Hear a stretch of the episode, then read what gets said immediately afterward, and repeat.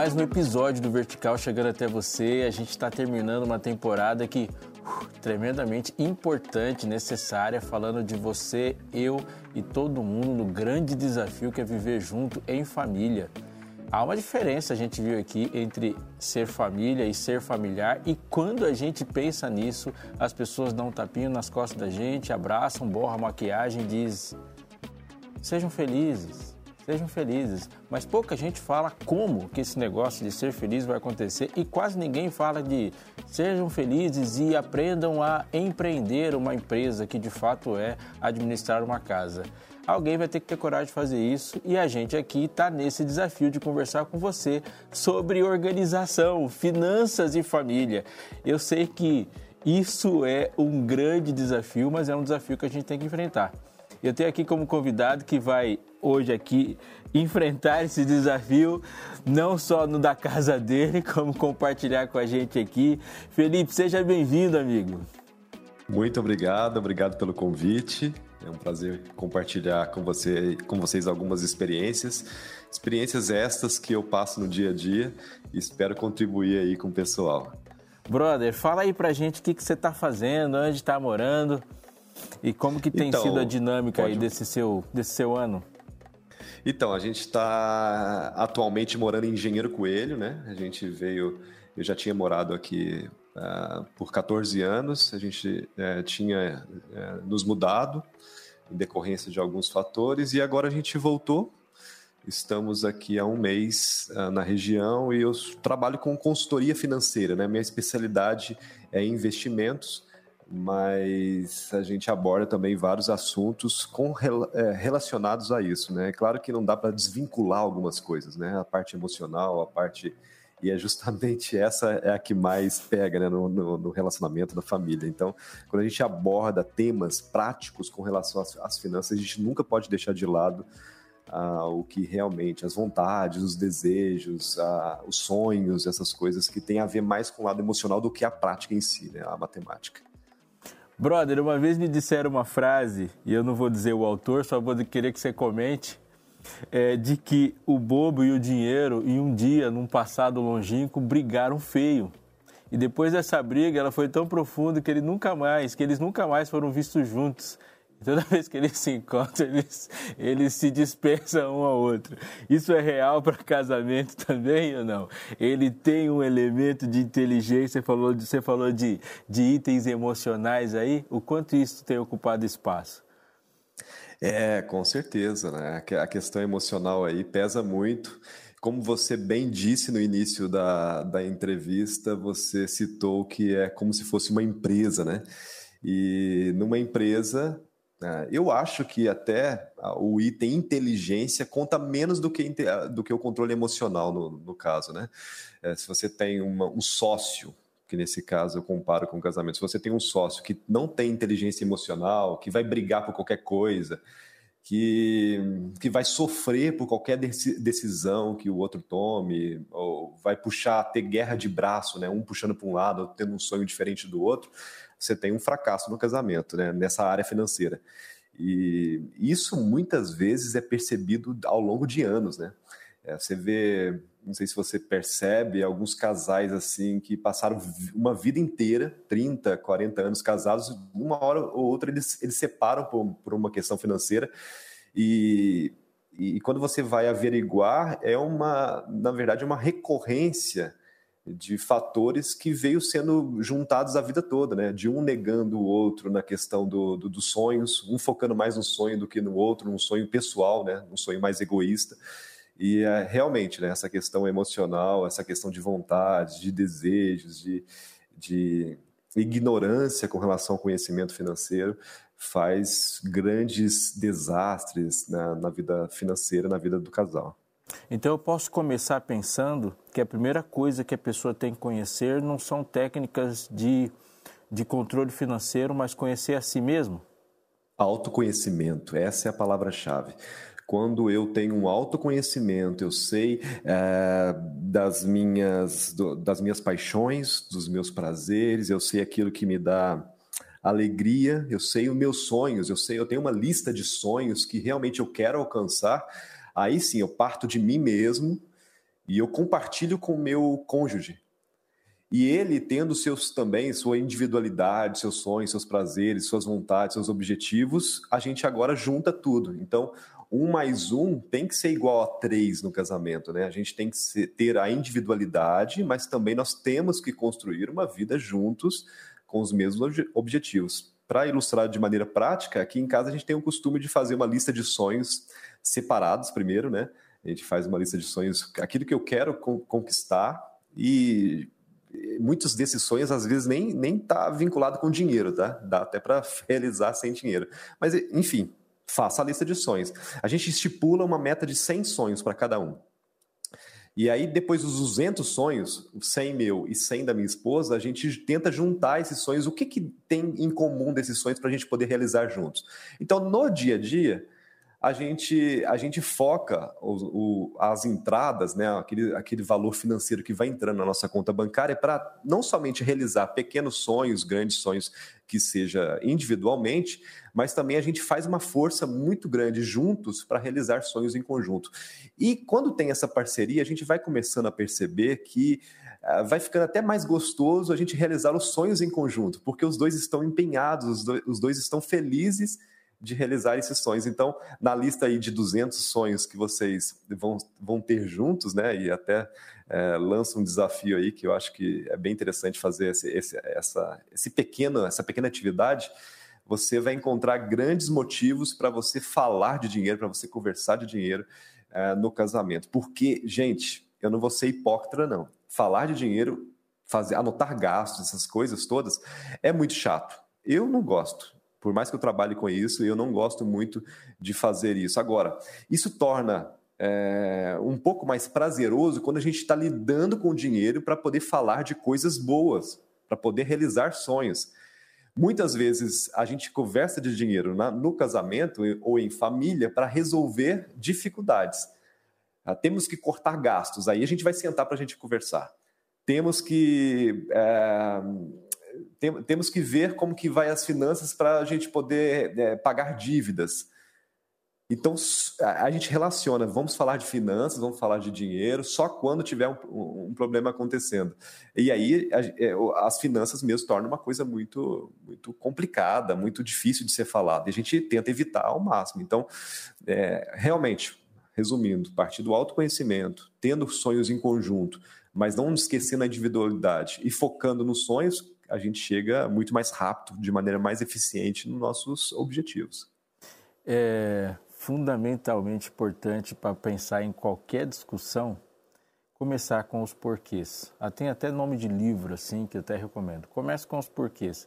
Às vezes as discussões elas ficam patinantes, né? Quando a gente começa pelos comos. A gente está falando do como aqui, mas como você percebeu, o Felipe já tocou num porquê.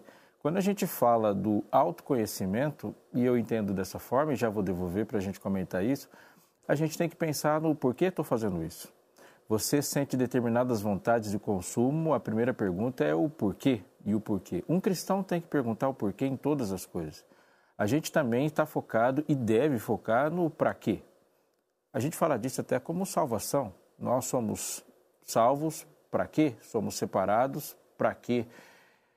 O orgulho, o egoísmo, as ansiedades e todas as outras coisas nesse mundo hostil e confuso devem estar enfrentando os nossos porquês e praquês para a gente também pensar nos comos. A gente tem grandes desafios nesse sentido.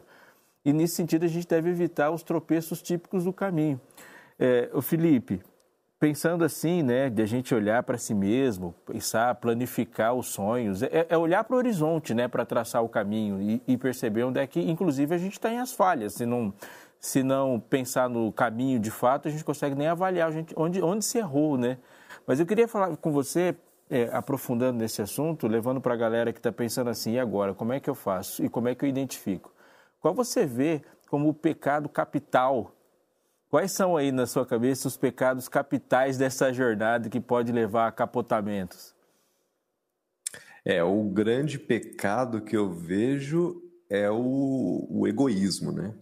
Eu parto dele. O egoísmo, quando você olha simplesmente para o seu umbigo é, e não pensa no outro, e isso é bíblico, né? A, a Bíblia, eu acho que se você começar do Gênesis ao Apocalipse, a linha tênue, a frase que a gente pode resumir a Bíblia toda é realmente negar a si mesmo né, em prol do outro.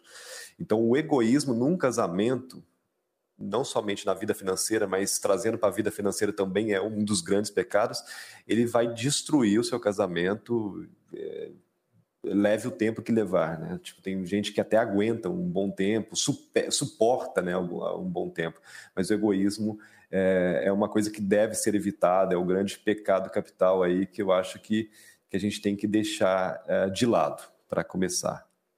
Inclusive pra, na hora de fazer um planejamento inclusive na hora de fazer um planejamento. Agora, tem, tem coisas que, é, como você disse aí na questão do porquê e para quê, é, é, tem que ter uma objetividade mesmo no, nos atos, né?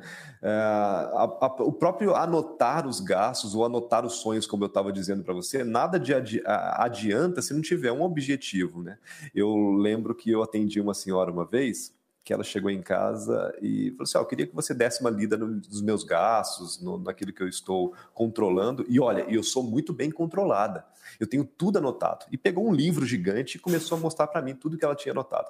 Eu olhei para ela e falei assim: para que, que você anota seus gastos? Ela, porque precisa, né? Para a vida financeira ir bem, a gente precisa anotar os gastos. Eu, mas, mas para quê?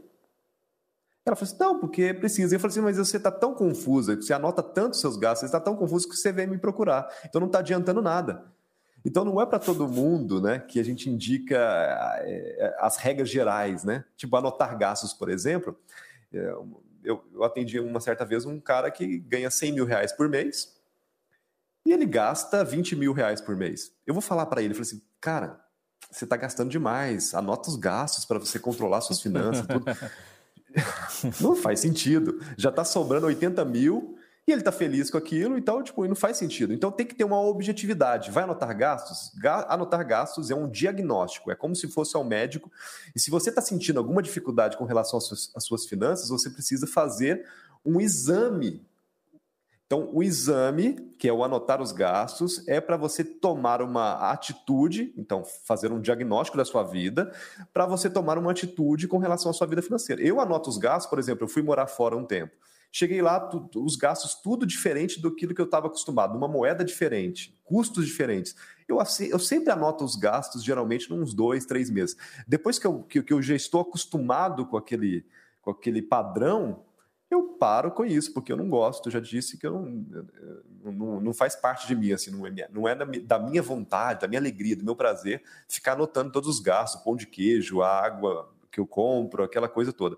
Então, você precisa, se você tiver endividado, você precisa anotar os seus gastos, porque você precisa saber para onde está indo o seu dinheiro e saber o que cortar, tá?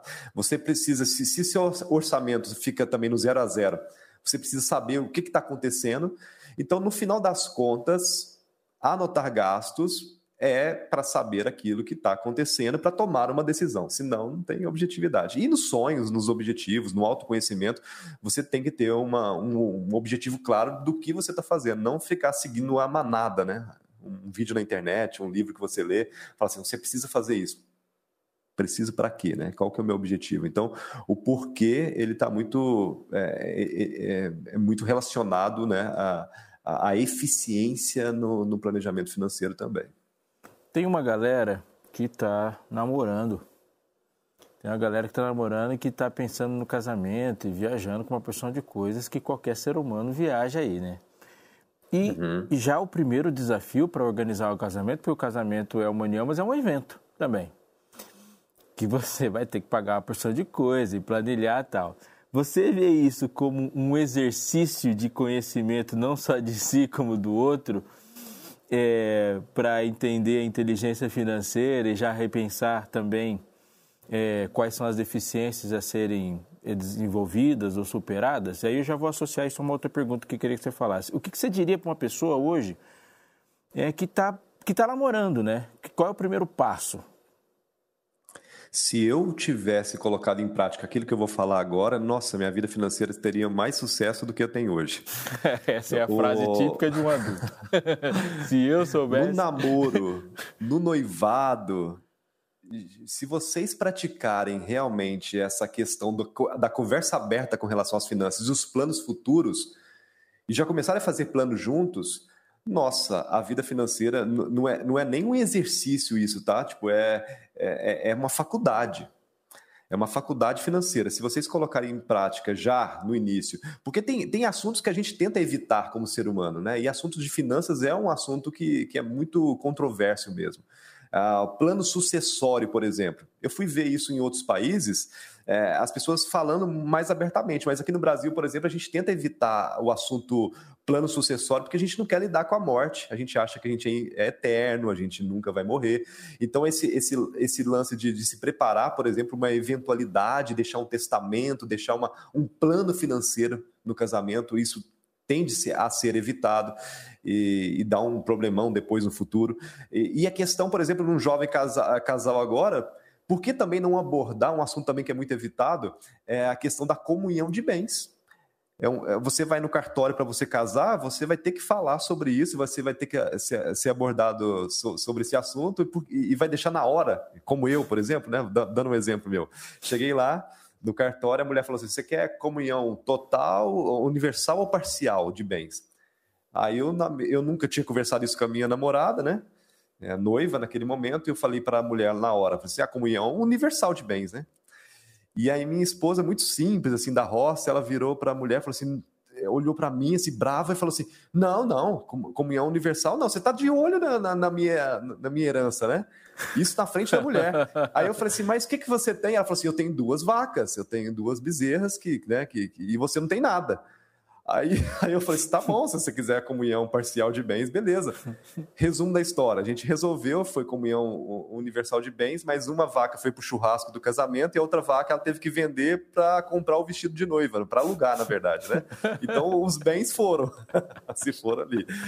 Então esses assuntos é, podem ser abordados antes, os sonhos podem, financeiros podem ser abordados antes e vai evitar uma série de conflitos, de, de, de problemas que podem vir a surgir no, no, futuro se não for abordado antes. Então, num relacionamento, numa vida é, de namoro mesmo, quando você estiver namorando, é, é, claro, não vai tão a fundo na, na, no sentido, tipo, vamos ter uma conta conjunta. Eu acho que já não é um momento, mas é, vamos falar de sonhos, uma viagem que a gente quer fazer juntos, da nossa lua de mel, nos planos do casamento mesmo, assim, vamos planilhar, né? Eu, eu atendi casais, por exemplo, que tinham um objetivo de casamento, assim, de uma, uma lua de mel na Europa, um casamento top, e, e, os dois não, não tinham uma certa condição, mas os dois estavam tão sincronizados e, tão, e, e tinham como objetivo juntos né, conseguirem aquele sonho que os dois fizeram. É, o, o, plano era para dois anos. Em um ano e dois meses, eles conseguiram pagar todo o casamento, porque eles estavam tão focados que eles. É, que eles faziam hora extra, vendiam coisas, tinham renda, uma renda extra, é, guardavam mais do que eles tinham estipulado, e aí eles conseguiram não somente fazer uma, uma, uma lua de mel que eles queriam aqui no Brasil mesmo, mas uma lua de mel na Europa, com um casamento muito melhor, contratar músicos muito melhores, e, e saiu melhor do que eles esperavam. Por quê? Porque na sociedade deles, né, na, na, na parceria que eles, é, que, que eles né, teriam, né, eles planejaram isso antes, eles concordaram que o sonho seria juntos. E aí é maravilhoso isso, né? Porque você tem, você tem agora um sócio né, na sua empresa, né? Eu considero como uma analogia muito interessante, que está junto contigo. E aí é potência total, né? Porque não é só você trabalhando pelo, pelo aquele sonho, não é só você sonhando e fazendo de tudo por aquele sonho. É dois. E dois chega muito mais rápido. Dois é muito mais eficiente a gente gosta de falar aqui no Vertical que eu gosto de falar, né, que Deus nos deu o privilégio de enfrentar o mundo com dois ou mais cérebros. No caso, tem dois cérebros íntimos e enfrentar o mundo com dois cérebros e dois corações, ele é tremendo, isso, isso te potencializa radicalmente, mas esses cérebros têm necessariamente que estar funcionando. Quando a gente fala de igreja que enfrenta o mal, a gente tem que ir enfrentar o mundo com muitos cérebros, porque Deus sabe que só o seu não ia dar. É, quando a gente pensa nesse conjunto de intimidade, esse empreendimento, essa empresa que a gente chama de casamento, é, alguns desafios são, vão aparecer para os sonhos, eu acho que eles podem aí, eu estou dividindo ele em duas partes, quando a gente pensa em, em, em engordar a vaca, caso ela não seja vendida para pagar o casamento para a noiva e pelas minhas contas aí ficaram os outros dois animaizinhos. É, o que, que é mais desafiador? Aumentar a renda ou diminuir o gasto? Quando a gente pensa assim, juntar os cérebros e, e, e, e potencializar né, o empreendimento. Se tiver inteligência emocional num casamento, e os dois estiverem focados, eu acho, ah, e a minha opinião pessoal, tá? Eu acho que aumentar a renda é mais, é, é mais fácil. É claro que tem uma série de nuances aí no meio do caminho. Cortar gastos é muito mais difícil porque vai lidar com uma certa emoção. Eu não sou a favor de cortar os gastos que, que dão alegria para o casal e é a primeira coisa que se faz muitas vezes, né? A gente, vamos olhar aqui, a gente precisa cortar gastos, vamos cortar o restaurante, vamos cortar aquela, aquele passeio, aquela viagem, e no final só sobra coisas com coisas que não dão uma, tanta alegria, né? Corta a TV, a internet, tá? a TV a cabo e tal, e aí sobra pagar aluguel, pagar IPTU, pagar IPVA. E aí o casal fica meio que deslocado. Eu sou a favor, sim, de cortar esses gastos quando está numa situação crítica, mas que seja por um prazo determinado e que tenha recompensa no final. Então, se eu estou devendo muito e eu preciso fazer um sacrifício que seja por curto prazo, isso é ser humano, tá, gente?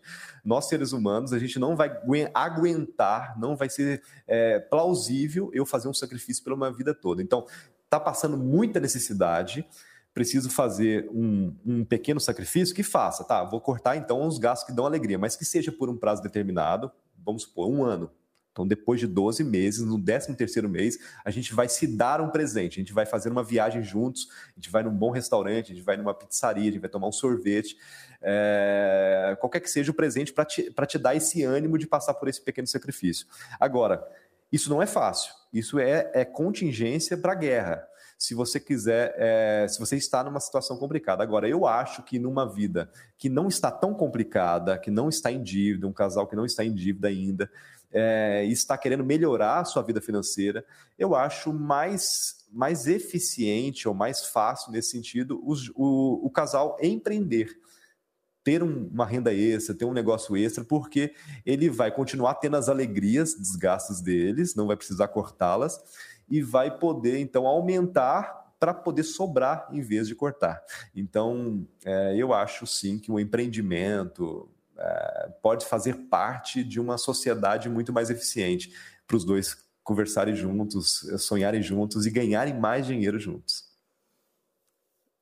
Felipe tocou em um assunto que gerou um milhão de provocações aqui na minha mente, já vou devolver antes da gente terminar, mas lembrando você que o vertical aqui sendo visto está disponível no YouTube. Aproveite para se inscrever aqui no canal. Clique no sininho para você receber as notificações e lembre-se que aquele conteúdo que fez bem para você pode fazer bem para muita gente, então compartilhe. É, uma coisa que ficou bem aqui na minha mente é: se empreender é mais fácil do que cortar, isso gera também um monte de desdobramentos para a gente não se perder em algumas coisas. E tem muita gente que está achando que é mais difícil. Então, isso exige uma maior organização. Mas um ponto ficou muito importante para a gente lembrar aqui, e eu vou voltar ao que falávamos antes, porque o Felipe falou disso. É o objetivo desse, dessa empresa. Porque mesmo que a gente chame de empresa no sentido de empreendimento e de se fazer alguma coisa junto, e há uma, um mecanismo, uma complexidade de organização. Uma casa uma casa ela envolve logística, ela envolve consumo, ela envolve materiais, é uma logística de materiais, são pessoas juntos, é divisão de funções, e isso tudo tem que ser trabalhado com inteligência mesmo. Mas o objetivo dela, final, ela tem que ser cumprido, isso tem que estar claro. Então, diferentemente de uma empresa que coloca um produto no mercado, qual é o produto final? É a satisfação? É a glória de Deus naquele, naquele lugar, naquele lar? Então, o cortar, ele está diretamente relacionado a isso. Isso foi muito interessante quando você fala assim, de que é, vou, vou cortar aquilo que gera alegria. Ou seja, se cortar o que gera alegria, a gente vai fazer uma pergunta, né? Então, qual é o produto final dessa empresa? Porque daí a, as alegrias vão se esvaindo e alguém vai perder, vai começar a questionar o que, que eu estou fazendo aqui, né? Sabe, pastor, é uma conclusão que eu chego depois de ter lido vários livros uh, de Ellen White, de ler a Bíblia com foco na parte financeira, eu chego que eu chego na conclusão de que nós precisamos ter, na verdade, uma mudança de foco. E o nosso objetivo, e aí falando da minha parte, eu acho que eu posso contribuir, porque tem sido muito gratificante. Nosso objetivo é ter vida simples. E não confunda, como diz o filósofo Mário Sérgio Cortella, vida simples com vida simplória, onde você tem ausências na vida ausência de saúde, de higiene, de conforto. Vida simples, e aí usando as mesmas palavras do filósofo e acrescentando algumas coisas que eu acho mais interessante. É ter o suficiente para viver com qualidade de vida, prover futuro com tranquilidade e repartir com alegria. De novo, é ter o suficiente para viver com qualidade de vida, hoje, no presente. Ellen White fala que ela, num texto dela, ela fala assim: Deus não requer que seu povo se prive do que é realmente necessário à sua saúde e conforto, mas ele não aprova a extravagância, a dissipação e exibicionismo. Então, não é pecado ter um conforto melhor, uma qualidade de vida. Então, voltando lá, vida simples, suficiente para viver com qualidade de vida. Prover futuro Faça assim a sua parte para você ter um futuro melhor, realiza realização de sonhos, não depender dos seus filhos, do Estado, do governo, com tranquilidade e repartir com alegria. Estou falando tudo isso por quê? Porque muitas vezes a gente se pega, na verdade, é meio perdido mesmo, vão ganhar dinheiro por ganhar. E aí a gente corre o risco de entrar nesse mundo é, que prega tanto o capitalismo que a gente entra né, e a gente é, é, infectado por esse vírus que é muito maior do que essa pandemia que a gente está passando, que é o vírus da insuficiência. É aquele que diz para você que quanto mais você tiver, melhor vai ser. E aí, quanto mais um carro eu tiver na garagem, mais dois carros eu preciso ter. Quanto mais casas eu tiver, uma casa na montanha, uma casa na praia, e, e, e o problema do mais é que o mais nunca chega. Você nunca é suficiente. E aí a Bíblia, e aí fazendo um link com a Bíblia, a Bíblia fala da vida simples, e a, e a Bíblia fala que para conquistar a vida simples, que é uma vida de suficiência, você precisa ter gratidão. E aí vem o apóstolo Paulo falando: aprendi o segredo de viver contente em qualquer situação. Para mim, isso é fantástico, porque aprender o, o, o segredo de viver em, em, feliz em qualquer situação é uma vida abundante, que é o contrário da insuficiência natural do ser humano, de achar que o que ganha, de, que, de que o que tem é insuficiente, uma vida de pobreza.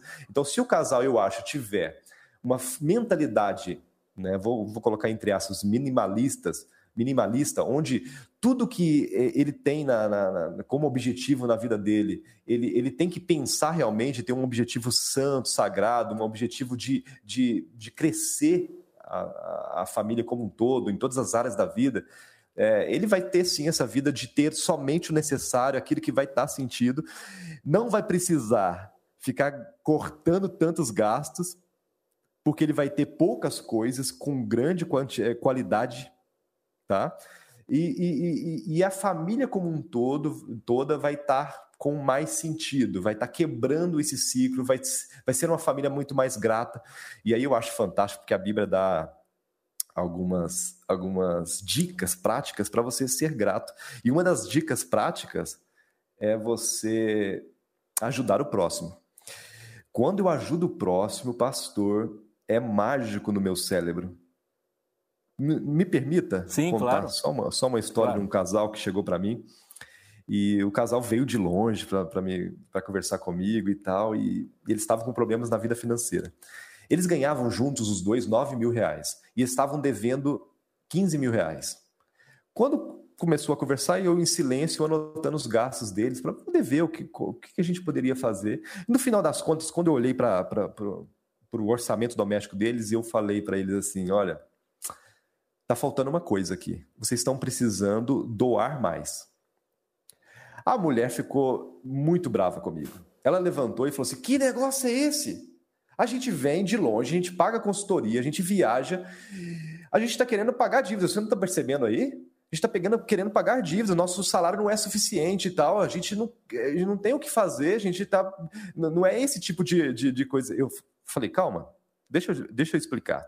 E eu fui explicar para ela que é isso que eu né, né estou dando uma pincelada aqui, mas eu explico melhor quando eu estou dando palestra e tal, que é um processo de gratidão. Quando eu tiro de mim mesmo, eu estou dizendo para o meu cérebro que eu sou o suficiente, eu estou rico de verdade, eu tenho uma abundância tão grande que é capaz de não somente pagar os meus custos, eu, eu, eu, eu também sou capaz de tirar de mim mesmo. Isso é muito antinatural, anti-ser humano.